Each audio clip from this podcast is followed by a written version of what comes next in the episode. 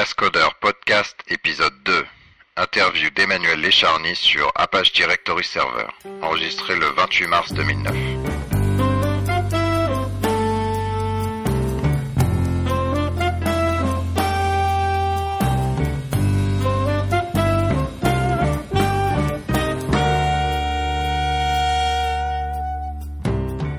On est euh, on est avec euh, Emmanuel Lécharny, euh, qui est un contributeur et committeur sur le projet Apache Directory Server. Et en fait, Apache Directory Studio, qui est un sous-projet de, Apache Directory, vient de gagner le Eclipse Community Award de 2009. Euh, et donc c'était l'occasion de, faire une petite interview pour savoir ben, qu'est-ce qu'un directory server et qu'est-ce que Apache Directory Server. Donc euh, bonjour Emmanuel et Bonjour. euh, et dis-nous euh, dis-nous ben, qui tu es en quelques mots et puis qu'est-ce qui t'a amené à contribuer à Apache Directory Server, un petit peu ton histoire open source?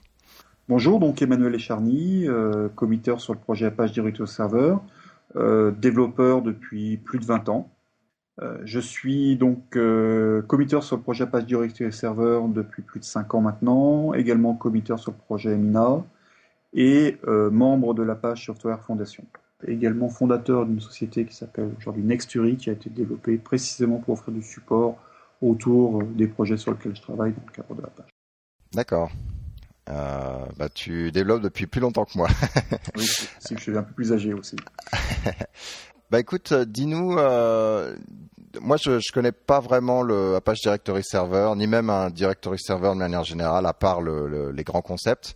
Donc explique-nous euh, qu'est-ce que Apache, Apache Directory Server et, euh, et quand, quand je regardais un petit peu sur le sur le site web, j'ai vu qu'il y avait un- une espèce de, une page vision euh, qui avait été écrite par le, le fondateur du projet et il, notamment il mentionne la notion de renaissance de LDAP. Et donc euh, est-ce que tu peux nous dire un petit peu euh, quel est votre mantra sur, sur Directory Server? Ah, tout à fait. Bon, bah, tiens, je vais parler effectivement de cette vision que Alex Karasoulou a, eu- a eue. C'est assez intéressant, c'est qu'Alex Karasoulou est actuellement euh, avec moi à Paris, puisqu'il vient de passer 15 jours euh, euh, en France et, et à euh, Amsterdam pour la, la page conférence. Et ça nous donne l'occasion justement d'échanger nos points de vue sur le futur de Apache Directory Server. D'accord. Donc, euh, qu'est-ce qu'Apache Directory Server? C'est d'abord et avant tout un serveur LDAP et un serveur LDAP compliant, qui veut dire qu'on respecte les RFC euh, au plus près et on est le seul serveur open source, LDAP open source, qui est certifié par l'Open Group. Euh, un des trois serveurs LDAP euh, qui est certifié par l'Open Group dans la dernière révision. D'accord. Qu'est-ce qui se passe? Il y a une espèce de TCK comme on connaît sur les sur, les, les JSR en Java où il faut passer des tests, etc. En fait, ce qui se passe, c'est que l'Open Group fournit un ensemble de tests euh, qui s'appelle VSLDAP, permettant de vérifier que le serveur LDAP euh, répond correctement aux deux- 220 opérations de base euh, qui sont testées, ce qui permet de garantir la, cohérence par rapport au RFC LDAP.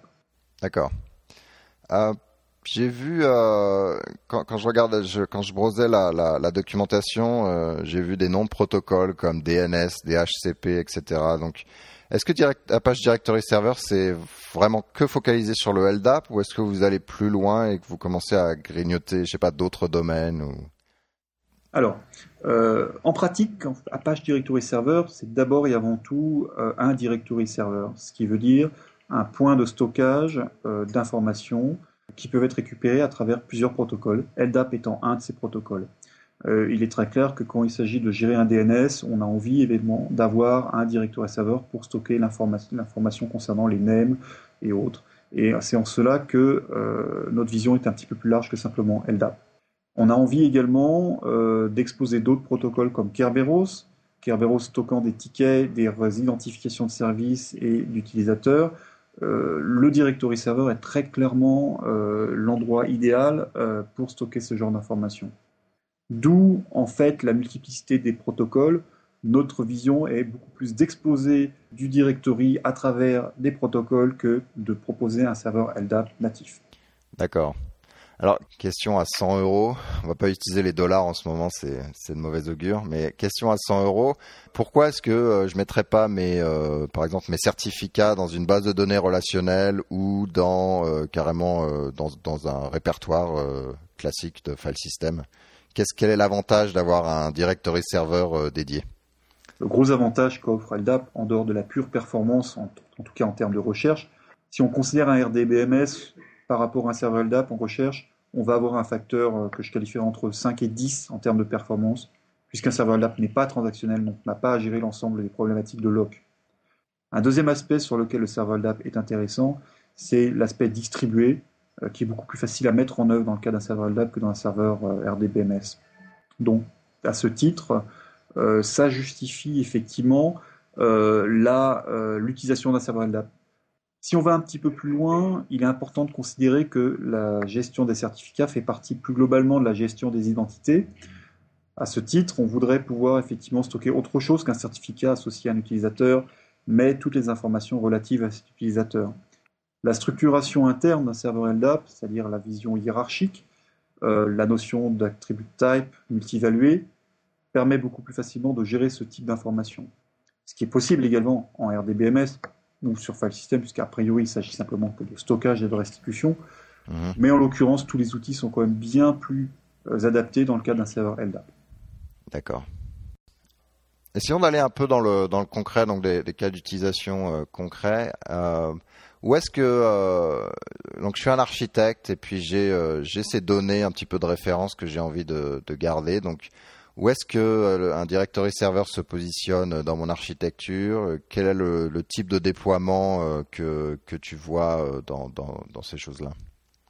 Tout d'abord, je pense qu'aujourd'hui, dans, dans, le cas d'architecture tel qu'on les voit, où les services sont distribués, où la notion d'authentification, d'autorisation sont maintenant assez prévalents. concevoir un système sans y associer un système d'autorisation et un système d'authentification me paraît complètement illusoire. Par ailleurs, euh, comme les services, comme je le disais, sont distribués, euh, on ne peut pas se permettre d'avoir un système dans lequel l'autorisation ou l'authentification sont demandées à l'utilisateur à chaque utilisation. Euh, donc les, les domaines d'utilisation classiques sont clairement l'autorisation, mhm. l'authentification unique, le single sign-on en l'occurrence, parfaitement adapté, utiliser un serveur LDAP pour, effectuer ce genre de vérification. Tout ce qui est provisioning également, à savoir euh, je modifie un utilisateur, euh, j'ai un nouvel arrivant, euh, j'ai un salarié qui change d'affectation, on peut envisager la mise en place de solutions effectivement de déclenchement, de création de badges, de, de de création de comptes informatiques ou autres. Sur la base d'un serveur LDAP beaucoup plus facilement que sur un RDBMS, à condition que le serveur LDAP effectivement subit une évolution. C'est pour ça en fait que nous on pense effectivement à la renaissance de LDAP le sens où on étend un peu le protocole pour autoriser ce genre d'utilisation. Euh, en dehors de ça, quelles autres utilisations?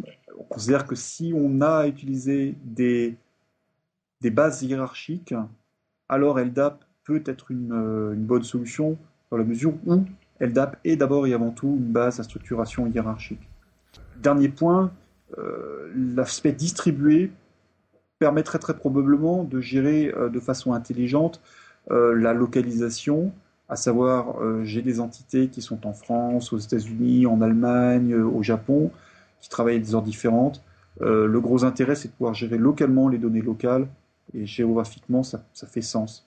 dans un système de, base de données relationnelle ou pas, on a une vision beaucoup plus centralisée qui provoque des problèmes de localisation généralement.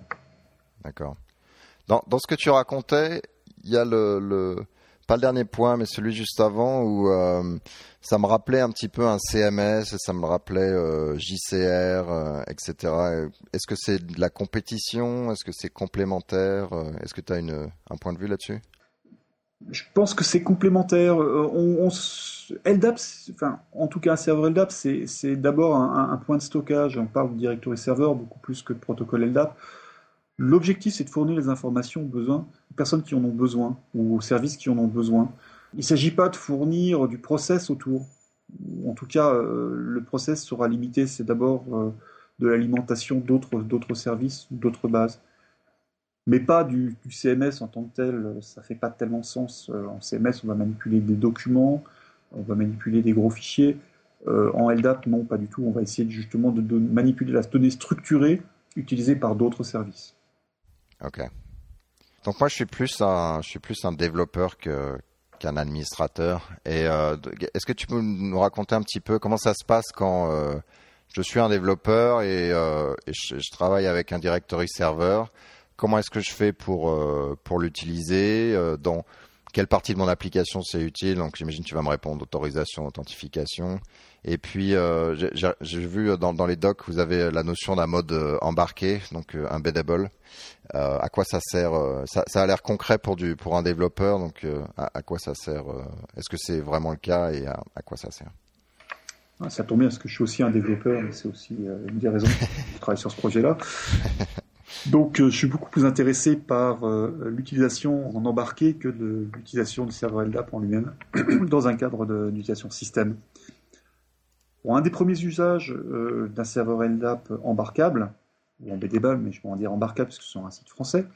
Euh, c'est euh, notamment pour les tests unitaires.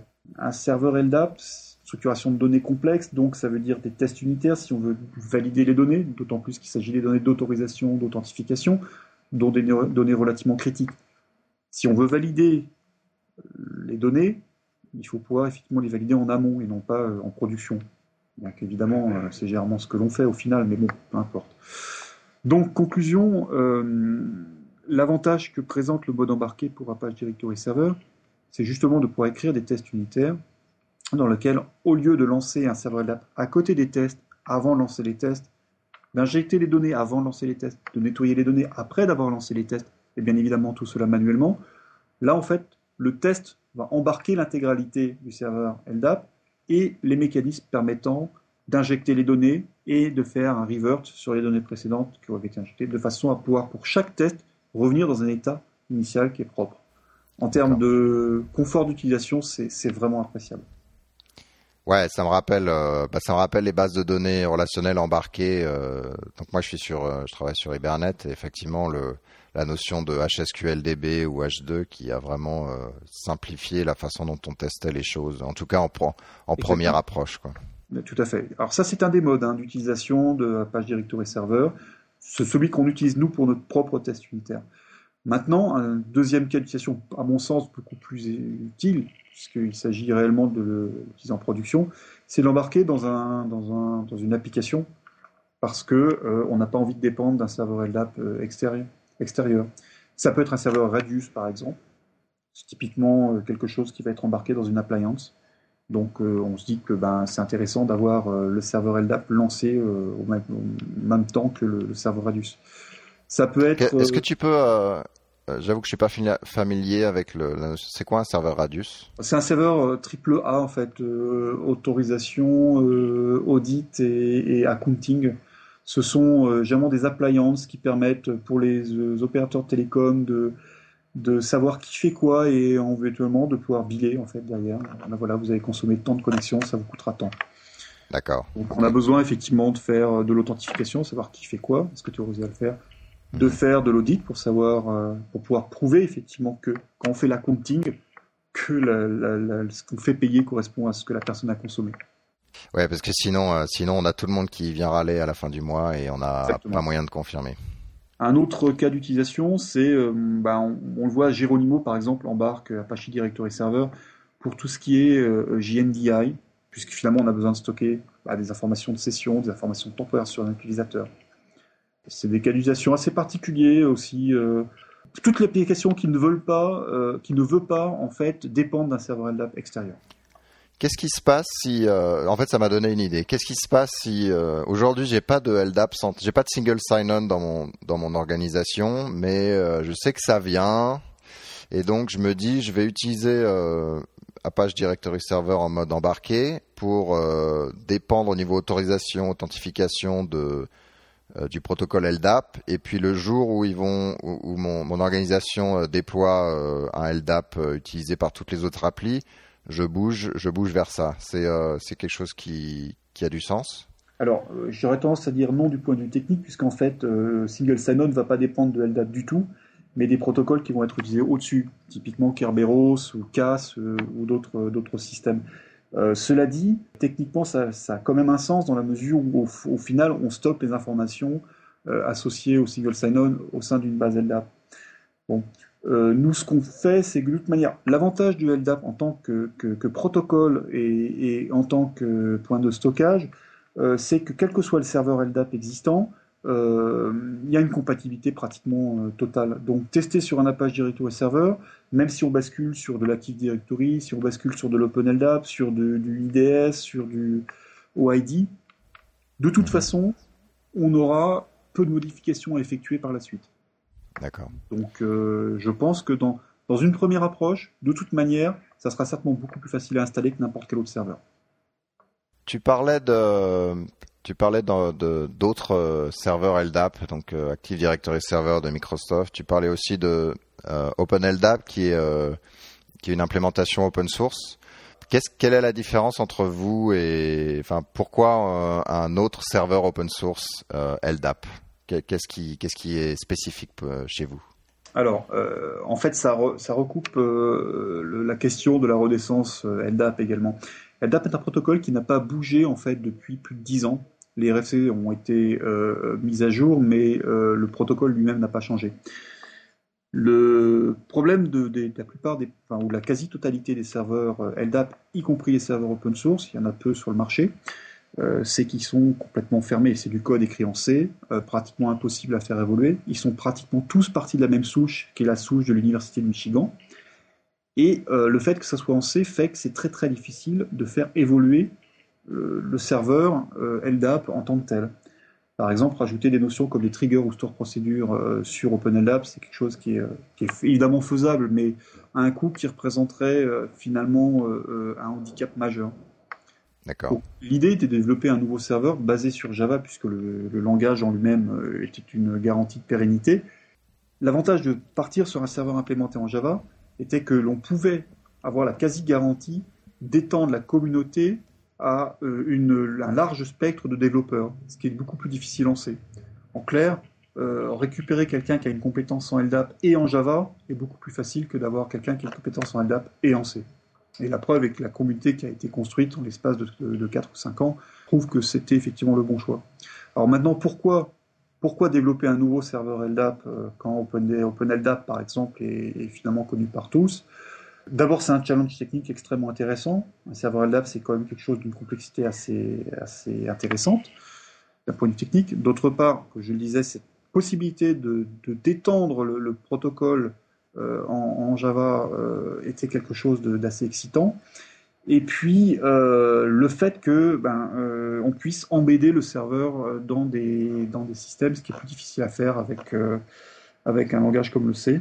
Dernier point qui est très très important, aujourd'hui je peux installer Apache Directory Server sur n'importe quel type de machine supportant Java 1.5. J'ai encore passé quelques jours à installer un OpenLDAP en le compilant sur un AX, c'est pas tous les jours amusant ça présente un énorme avantage du point de vue de l'utilisateur. Ouais, je te, je te, crois bien. En plus, c'est vrai que pour un développeur, euh, euh, se dire que l'infrastructure est développée sur la même plateforme que, que l'application, il y a un petit côté. Alors c'est peut-être juste euh, psychologique, mais il y a un petit côté rassurant à se dire que on va pouvoir aller voir dans le source qui va pas bien, on va pouvoir tester enfin ça c'est moins une boîte noire que si on me disait voilà il y a un serveur ici euh, voilà le protocole et puis euh, et puis vas-y ça c'est clair je pense que l'aspect performance typiquement qui a été souvent mis en, en avance en avant par les, développeurs C oui Java c'est lent en fait mhm. aujourd'hui c'est quelque chose qui n'a plus tellement de sens d'abord parce qu'on n'a pas réellement de différence de performance entre un serveur en Java ou un serveur en C et d'autre part que je pense que les serveurs d'application type WebSphere, euh, WebLogic et autres ou JBoss ont déjà largement prouvé qu'il était parfaitement envisageable et sérieux de développer des applications entreprises critiques en Java. Donc le, choix de Java en lui-même n'a pas tellement d'importance. Ouais. Pour revenir à, ce qui a déclenché cette interview, donc euh, Apache Directory Studio a gagné le Eclipse Community Awards 2009 et euh, donc EclipseCon euh, en fait, bah, en fait c'est passé cette semaine. On est le 28 mars, je crois, 28 mars 2009. En quoi l'outillage est important? Est-ce que c'est utile pour le développeur, pour l'administrateur, pour les deux? De, ce que je vois sur votre site web, l'outillage est un, point clé pour vous. Et donc, explique-moi un peu pourquoi. Alors, c'est clairement très très fondamental pour nous. Ça part d'un constat assez simple. Euh, il n'y a pratiquement aucun outil disponible pour euh, LDAP. Il existe deux browsers, un qui a été créé en 98, euh, d'ailleurs par quelqu'un qui est actuellement un committeur et un membre d'Apache, mais qui travaille plus du tout dessus. Ça c'est juste pour l'anecdote. Et LDAP J-Explorer, qui est également un outil qui a été complètement abandonné, il a été créé par Computer Associates. Partant de là, notre constat, c'est que le, le point d'entrée finalement chez les développeurs, puisqu'il n'y a aucune formation LDAP en université, à l'école ou quoi que ce soit, c'est la possibilité euh, de disposer d'un outil euh, graphique moderne permettant d'avoir une visibilité beaucoup plus simple sur ce qu'il y a dans une base LDAP. Ce qui est amusant, c'est que même Active Directory, qui est un serveur LDAP quasi compatible, pour une fois chez Microsoft, euh, c'est assez rare pour être noté, les outils sont absolument épouvantables. LDP, un outil mode texte pour manipuler du LDAP. C'est inimaginable. Alors que c'est la base de, toute la gestion des, des, services, des utilisateurs au sein d'un système Windows, que ce soit Vista, euh, NT euh, ou autre.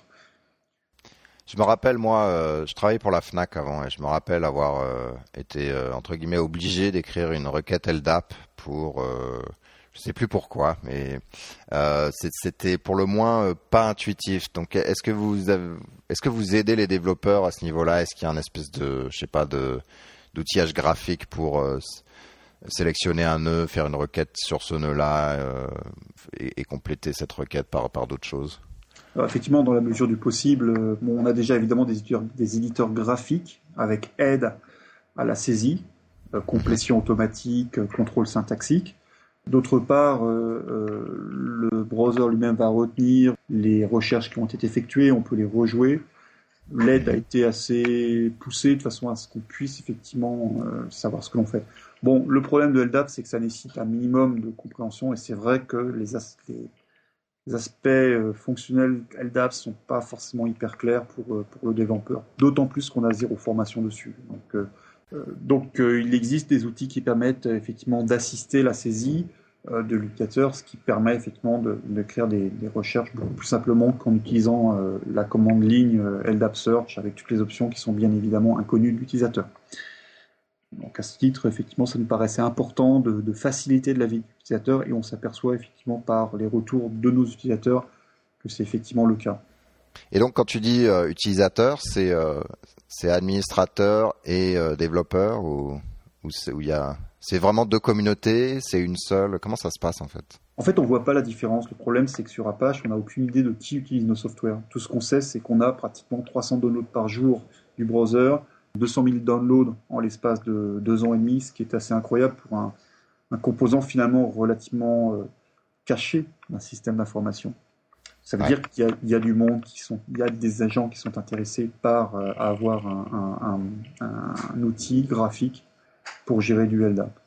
Ouais, exactement. J'imagine qu'il y a même des gens qui utilisent un, autre LDAP et qui utilisent le Directory Studio pour, euh, pour aller fouiner. Est-ce que ça marche ça d'ailleurs? Bien sûr. Ben, je pense que c'est d'ailleurs la majorité des cas. La plupart des personnes utilisent probablement un page Directory Studio pour euh, aller attaquer un serveur OpenLDAP, attaquer un serveur Active Directory ou n'importe quel type de serveur. Cela dit, on a à peu près la moitié euh, en download euh, d'Apache Directory Server par rapport à Apache Directory Studio. En clair, 320 par jour sur Studio, 160 par jour en, serveur. Un, petit point important, Apache Directory mhm. Studio a un gros gros avantage, c'est qu'il euh, embed en fait euh, Apache Directory Server. Donc si on veut faire des tests euh, en local, on peut mhm. instancier un serveur LDAP en l'espace de 30 secondes, créer une connexion sur ce serveur LDAP et commencer à faire joujou directement. En, en, une minute, j'ai mon serveur LDAP qui tourne et je peux aller dessus directement. D'accord, ouais. C'est vrai que ça, c'est rafraîchissant, c'est rafraîchissant. Ouais. Ça change. voilà je crois que votre version, la version courante, c'est 1.5. Qu'est-ce que vous avez de, sur votre roadmap en fait? C'est quoi vos Alors déjà une petite question sur le, la notion de versionning. Euh, les versions stable sont les versions 1.x, donc 1.0, 2.0, 3.0. Les versions intermédiaires sont version 1.5.y. Donc 1.5 Ah. est une version transitoire. En clair, si on, on sort une 2.0, on sortira une 2.5 qui sera la version transitoire vers la 3.0. Sachant que si on a un rectificatif, un patch à effectuer sur 2.0, ça sera la 2.01. Et si on veut rajouter une fonctionnalité urgente dans la 2.0 sans avoir à sortir la 3.0, ça sera la 2.1. En quelque sorte, on suit le pattern euh, HTTPD qui euh, a sorti une 1.0, puis une, une 1.1, puis 1.2, puis 1.3, avec aujourd'hui la 1.354 ou 55, je crois, pour les patchs correctifs. Et la 2.0 est sortie il y a quelques années, on en a un 2.2. La 3.0 d'HTTPD va sortir. Voilà. Donc aujourd'hui, on est en 1.5.5, qui est une version que je qualifierais d'instable en termes d'API, pas en termes de code, puisque le, le- le serveur est aujourd'hui utilisable en 1.5.5.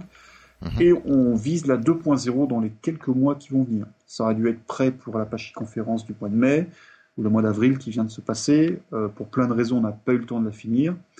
On compte la sortir pour, on va dire, le mois de septembre. D'accord. Les grosses modifications sont de trois ordres. La première, absolument essentielle, c'est d'implémenter la réplication multimaster. Et euh, point beaucoup plus important, c'est euh, de pouvoir en plus être répliqué en multimaster avec OpenLDAP. Explique, explique pour les gens qui connaissent pas trop, qu'est-ce que c'est qu'un multimaster? Un master et slave, les gens comprennent bien, c'est qu'il y en a un où on écrit et on lit, et puis le, et puis il copie les informations sur les slaves, et le slave n'est est là que pour euh, pour la lecture en fait. Alors, je vais prendre une une- une- un exemple. J'ai un serveur LDAP à Paris, un autre serveur LDAP à New York et un troisième à Londres. Mhm. Pour une raison X, Y ou Z, quelqu'un a bêché dans son jardin, a coupé le câble fibre optique qui relie Paris à New York. J'ai plus de connexion entre Paris et New York.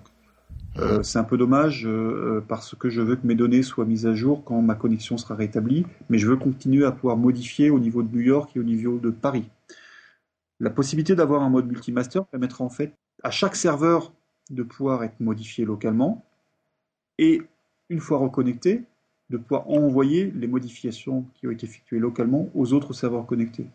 Mais évidemment, si la connexion reste établie, les modifications seront envoyées en direct. C'est-à-dire si je fais une modification sur New York, je vais pouvoir automatiquement faire bénéficier mes amis qui sont à, Paris et à Londres.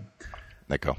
Par ailleurs, euh, ce mode-là peut être tuné de façon un petit peu plus précise, à savoir que je vais effectivement autoriser la modification à New York des données qui sont new-yorkaises et les répliquer sur Paris et sur euh, Londres, mais en mode lecture seule sur ces localisations-là, puisque finalement, c'est Ah, intéressant. Ouais. Et réciproquement. Donc je suis maître pour mes données et slave pour les données des autres. Ça, ça évite les conflits en fait, le- le- les potentiels euh, conflits de je, je mets à jour la même personne de, de côtés différents et à un moment il va falloir euh, merger ces, ces conflits là. Oui, tout à fait. Mais de toute façon, la, la, la réplication multimaster se compose de trois points, trois éléments fondamentaux. Un mode producer, je fournis les informations. Un deuxième mode qui est le mode consumer, je consomme les informations. Et le troisième point essentiel, c'est la résolution de conflits, puisque si je suis en multimètre avec modification des données qui ne soient pas restreints à un seul serveur, alors je dois résoudre les, conflits qui peuvent survenir et qui vont survenir de toute façon à un point ou à un autre. Donc tu disais euh, réplication multimaster avec OpenLDAP aussi, donc vous vous, ouvrez euh, à, à d'autres serveurs LDAP, essayez de faire la, la synchro entre entre disons diverses communautés et divers produits. C'est quoi les autres points sur sur la roadmap? Alors, je vais revenir juste un petit moment sur la, la- la réplication avec OpenLDAP. Donc, l'importance pour nous de communiquer effectivement en mode réplication multimaster avec OpenLDAP, c'est justement de s'appuyer sur un standard qui est une RFC, la RFC 4533, que l'on souhaite implémenter, qui a déjà été implémenté avec OpenLDAP. Ça ouvrira la porte à des nuages de serveurs LDAP, on va dire de cloud LDAP, mais surtout de l'interopérabilité beaucoup plus simple entre différents serveurs. On espère que les autres serveurs adopteront ce mode de réplication. À voir. D'accord. Le deuxième point, c'est euh, ce que j'appelle le, euh, le DRS, le Disaster Recovery System. Aujourd'hui, on a une petite faiblesse là-dessus. Si le serveur s'arrête de fonctionner, on a un risque de perte de données. Euh, Aujourd'hui, on a un journal qui, qui euh, injecte l'intégralité des modifications qui sont effectuées. Donc, à ce titre-là, on est sûr de ne pas perdre de données. La récupération peut être longue, puisque si on fait 10 millions de modifications, on va devoir réinjecter le, journal en son intégralité, qui va prendre quelques heures, probablement. Donc l'idée, c'est de partir sur un mécanisme beaucoup plus fin, dans lequel on n'injectera que les données qui n'ont pas été modifiées depuis la dernière synchronisation, la dernière sauvegarde. Donc euh, on est quasiment euh, OK sur le DRS. Le troisième point, c'est la gestion de la configuration au niveau du serveur LDAP lui-même. C'est-à-dire qu'en fait, la configuration sera stockée dans le DIT et euh, sera manipulable à travers un browser LDAP. Ce que fait déjà Fedora Director Server et OpenLDAP. D'accord.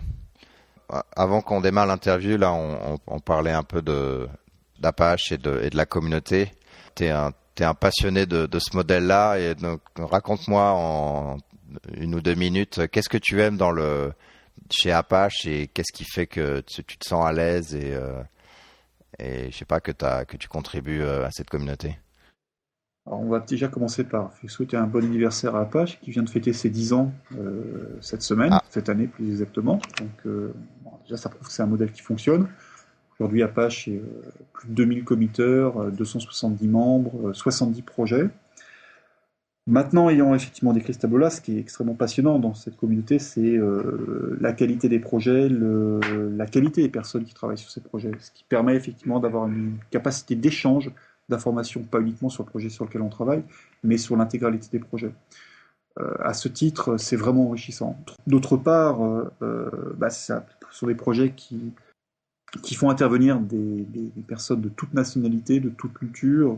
Euh, et ça, c'est aussi quelque chose euh, dans le monde dans lequel on vit, où tout est bien séparé, fait tomber un certain nombre de frontières. Donc, ça, ça, ça quelque chose qui, qui, me déplaît pas, on va dire. D'accord. Dernier petit point, bon, j'ai 44 ans. Euh, à cet âge-là, normalement, je devrais être euh, soit directeur de projet, soit directeur commercial, soit administrateur système.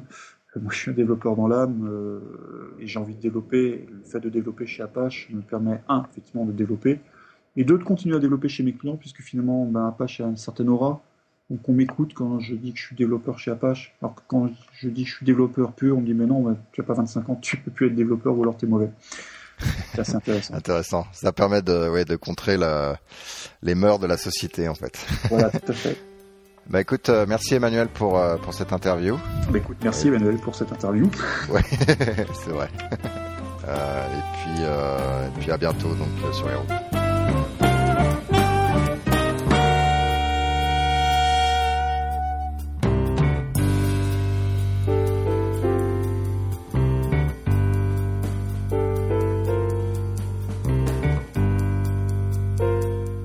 Thème musical est le thème numéro 3, gracieusement offert par podcastem.com. P-O-D-C-A-S-T-T-H-E-M-E-S.com. Le logo a été dessiné par Nicolas Matignol, alias le Touilleur Express.